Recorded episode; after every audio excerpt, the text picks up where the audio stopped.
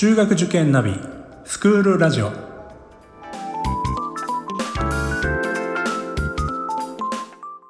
スクールナビゲーターののびるです。この番組は中学受験を目指すご家庭に学校の先生からの生の声や受験に役立つ情報をお届けするラジオです。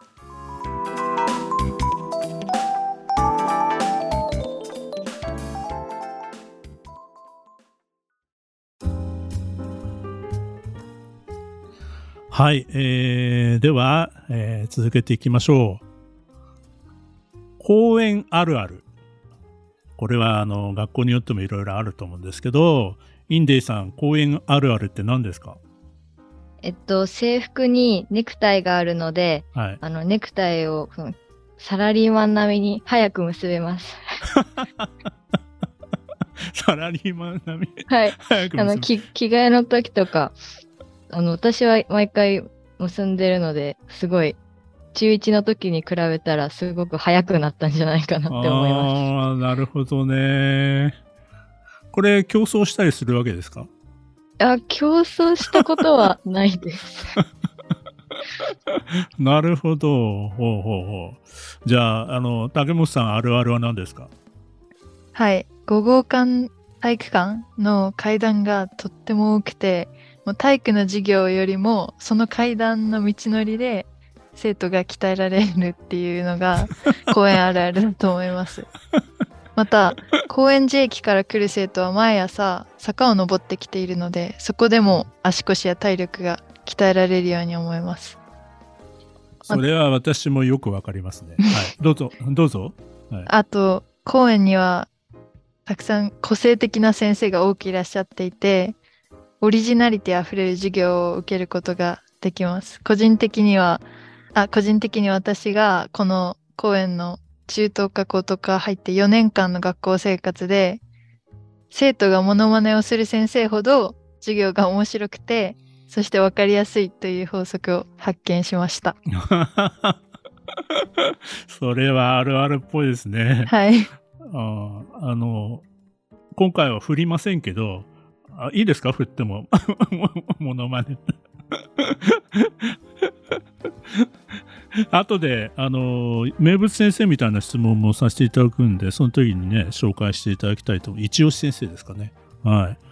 あの、さっき出てた、あの、高円寺駅からね、あの、学校に向かう途中の、はい、坂坂はですね、私も経験何度もしてまして、結構ね、あの、いい運動になりますね。はい。えー、そうですか。オリジナリティのある先生が多いんですね。今度ぜひ、あの、このラジオにも出演してくれるように言っといてください。そういう名物先生を紹介するのも、なんか、嬉しいじゃないですか。ね。皆さんにとってはね。はい。私もぜひそういう先生にどんどん出ていただきたいなと思ってます。はい。えー、次、お気に入りの場所。うん。学校の中ですかね、これはね。あの、外なのかな。ちょっと、あ、全員に伺いたいと思います。じゃあ、まずはインディさんからどうぞ。はい、私の学校内のお気に入りの場所は、えっと、吹き抜けになっているオープンスペースと、メルセダリアンホールという、あの、全校、中高全員の全校生徒が座ることができる大舞台などもある大きいホールがお気に入りです。それは、あなぜそこは好きなんですか？えっと、オープンスペースは、あの、晴れていると日が差し込んですごく明るくて気持ちがいいっていうのと、メルセダリアンホールの方は、私は演劇部に所属しているので、舞台とかの舞台とか文化祭の練習でそこを使うことが多くて、こう思い出がたくさんあってお気に入りの場所です。ああ、なるほど、なるほど。はい。では、塩原さんお願いします。私のお気に入りの場所は教室です。教室？はい。おどうしてですか？学校生活において一番いる時間が長いのが教室で、だから教室にいると安心できるし、仲のいい友達もいて、あのくだらない話とか するのが楽しいからです。教室が一番お気に入りって最高ですね、それは。先生めちゃくちゃ喜ぶと思いますよ。えーでは、竹本さんお願いします。私は職員室の横が一番好きで、その先生方とたくさんお話できるっていうのもあるんですけれど、その職員室の廊下にはもう何十枚ものの大学だったり、留学、コンクール、募金活動、芸術展覧会などのポスターが並んでいて、情報収集ができる場所です。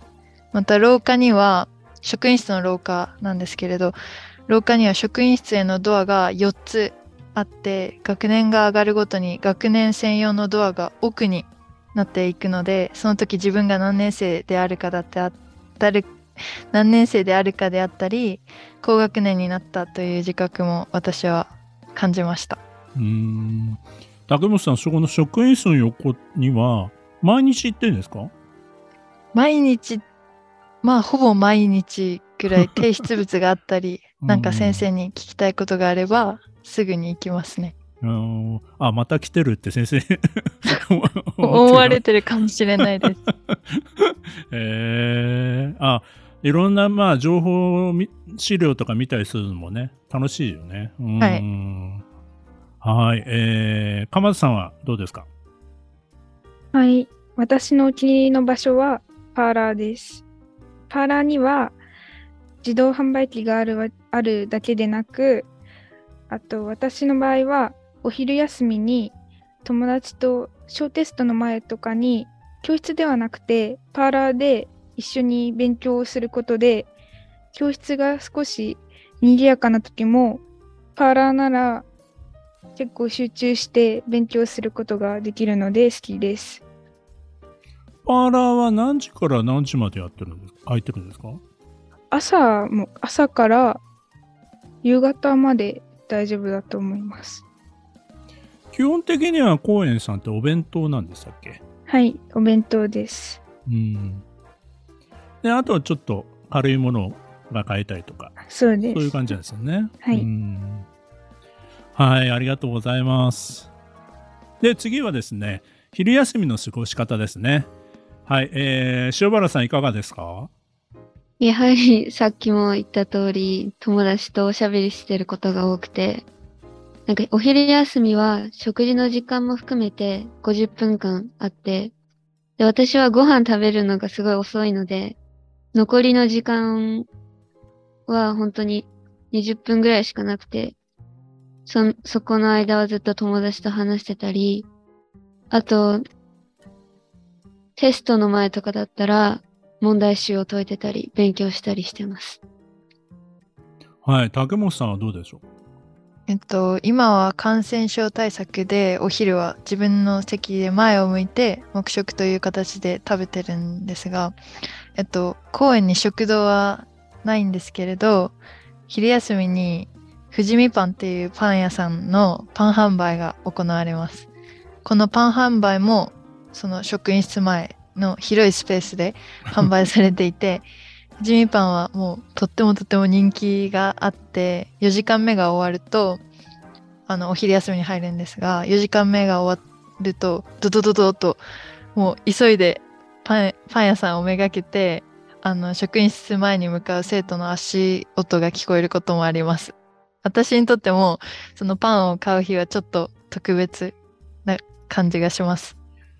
ちなみに竹本さん好きなパンは何なんですか？もうダントツでクリームメロンパンです。クリームメロンパン。はい。あ、それはお弁当食べた後にデザート的に食べるんですか？いや、そうではなくて、この日はパン、パンを買いに行くっていう日がお母さんから伝えられて、あの、決まって、あ、今日はパンの日だって特別な感じで、で、買いに行きます。じゃあこのパン屋さんのことは他の方にもちょっと聞きたいですけど、一番好きなパンをみんな教えてもらっていいですかね？えー、で、インディさんどうでしょう？あ、私は、ちょっと最近あんまり富士見パンを利用してなくて、でもメロンパンはすごくよく買ってたし、クリームパンとか、あとサンドイッチとかも、あ、ハンバーガーが美味しかったです。はい。えー、ハンバーガーあるんだ。えー。鎌田さんはどうですか？あ私もあの最近パン屋さんには行ってないのですがただ前食べて美味しかったのは、えっと、ラスクです。ラスクはあの前に買って友達と一緒に少しずつ食べたのが美味しかったです。いろいろありますね。はい。塩原さんは？私はなんか塩パンバター塩パンみたいなやつが好きで、なんか塩のなんかしょっぱさもあって、なんか下の部分がカリカリしてて、すごい美味しいです。あの、これはあれですか？先生方は、あの、買えないんですか？買えます。あの、ほぼ私毎、毎回、毎日利用していて、今出てこなかったパンで主なものだと、カツ、カツサンドとか、あとはソーセージのロールパンとか、あと本当に菓子パンもあのいっぱい持ってきてくださって季節のものがあって今日は私は栗栗あんパンっていうものを美味しくいただきました。あの杉並区でやっているあのパン屋さんで焼きたてパンを持ってきてくださるので本当に毎日長蛇の列になってます。これでも先生特権ですよね。職員室の横っていうことは一番最初に先生 行けちゃうんじゃないですか？はいはいすみません。あの実は生徒が4時間目の授業中にパン屋さんが来てくださるので、ちょっと先に買わせていただいています。ごめんなさい。まあ、ちょっとね、やっぱり大人優先でということで、すみません、皆さん許してあげてください。はい、ありがとうございます。はい、えー、ありがとうございます。では、えー、今度は行事ですね。はい。あの、いろんな行事があると思うんですけども、その中で好きな行事はい。これも全員の人に聞きたいと思いますけど、インデンさん好きな行事何ですか？はい。私が好きな行事は体育祭です。毎年9月中旬頃に行われていて、たくさん競技があって、いつも楽しいです。私は去年は応援団に参加して、すごく楽しかったのを覚えています。また、あの部活対抗リレーっていうのがあって、そのそれぞれの部活が運動部だったらユニフォームを着たり、あの、ミュージカル部とか演劇部などは、その、文化祭で使った衣装を着て走るので、すごく見どころ満載です。うん、体育祭でね、そういうあの対抗戦があるんですね。えー、面白いですね。はい、えー、次はじゃあ塩原さんお願いします。私はクリスマス会が好きです。クリスマス会って、あの、学年ごとに分かれて合唱コンクールがあったり、今、ここ数年は感染対策の影響で、なんか全学年が、そのさっき言ってたメルセダリアンホールに集まって、生の声を聞くっていう機会がなくなってしまったんですけど、それでも合唱部が歌うクリスマスの曲とかを聴いてて、すごい楽しい気分になります。やっぱこれはね、あのね、あの、キリスト教系の学校さんのね、良さでもあるよね。はい、ありがとうございます。はい、次は、えー、竹本さんどうですか？私は講演祭が好きです。その講演祭では、各部活が部活紹介であったり、その出し物をしたりするんですけれど、私はダンス部に所属しているので、そのパフォーマンスができるので、一番好きですね。ダンス部は、あれですね、この前、ちょっとホームページ見たら、なんか取材があったんですかね？あ、はい。取材を、はい、受けました。どんなお話をされてたんですかね？人数であったり、もう人数がもう100人ほどいるんですけど、はい、学校の公演の中では最大人数の部活で、で、いろいろなジャンルをやってます。ヒップホップとか、えっと、コンテンポラリーっていう現代ダンスもやってあったり、あと、完コピって K-POP アイドルの真似であったり、うんうん、日本のアイドルの完全コピーダンスをやったりもします。おー、すごいですね。今ね、高校生参加のね、テレビ企画とかいろいろありますもんね、ダンスはね。うん。まあね、目標とするところ、またね、あのー今度オリンピックの種目であったりとかね、ダンスすごい注目されてますもんね。えー、鎌田さんはどうですか？はい。私は、えっと、中3と高2にの時にある行事になってしまうのですが、修学旅行が好きです。で修学旅行は、私、今年は高2で京都と奈良に行きました。コロナのことで、中3の時には修学旅行に行けなくなってしまった分、今年行くことができて、友達と夜も一緒に過ごすというあの大きな思い出ができたのでとても印象に残っています。よかったね。修学旅行ね、一回もできなかったらね、もう残念で仕方ないもんね。はい。本当にね、ここ本当にあの3年ぐらいはね、みんなその学校生活がガラッと変わって、やっぱね、なかなか経験したくてもできなか、できないっていうね、状況が続いてきたけど、よかったですね。とりあえずね。はい。はい、ありがとうございます。では次は、えっ、と、クラブ委員会活動ということで、えー、竹本さん、またお願いします。はい。公園には8つの運動部と11の文化系の部活があります。部員約100人ほどのダンス部があったり、全国区的には珍しいミュージカル部などもあります。はい、ありがとうございます。その中のダンス部の部員なんですね。はい。うん、えっと、部活動っていうのは何年生までできるんですか？高校生の場合は。えっと、高校生は高2までですね。で、高3の最初に少し入できるか。高3の4月公演は毎年4月に文化祭があって高3の4月に文化祭でこう部活ごとに発表とかパフォーマンスとか試合とかをして引退っていう形です。なるほどね。そうですか。はい。では、委員会のことですかね。えー、鎌さん、お話しいただけるんですかね。はい。私は経済部に入っています。経済部？はい。経済部は主にベルマークを回収する活動をしていて、えー、だいたいいつもクラスで何百枚も集めて最後に会社ごとに分けて集計しています。他に委員会っていうのは、あのー、シャイ先生、他にはどんな委員会があるんですか？えっと、生徒全員が入るものなんですけれど、えー、1、2、3、4、5、8、の委員会の中から選んで入るっていう感じなんですけれど、新聞部、放送部、ボランティア部、図書部、環境部、経済部、体育部、宗教部という8つがあります。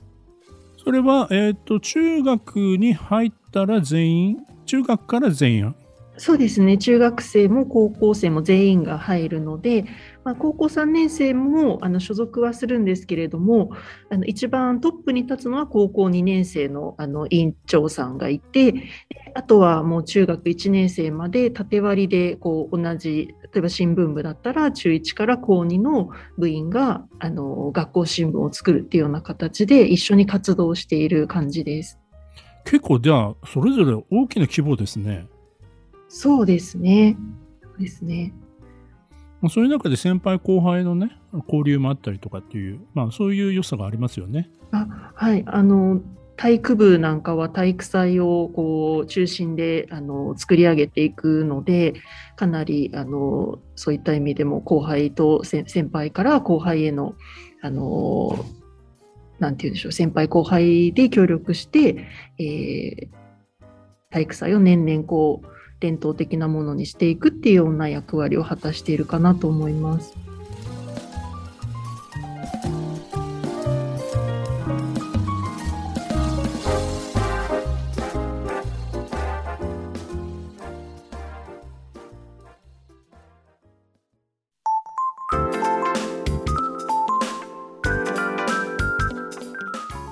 クールラジオでは番組への感想、出演してほしい学校など皆様からのお便りをお待ちしております。また、受験に関する質問や相談にもお答えしていきますので、概要欄の Google ホームからお気軽にお寄せください。Apple、Amazon、Google、Spotify などの無料のポッドキャストアプリで、購読やフォローなどのボタンを押していただくと更新情報が届きますので便利です。それでは次回もスクールラジオでお会いしましょう。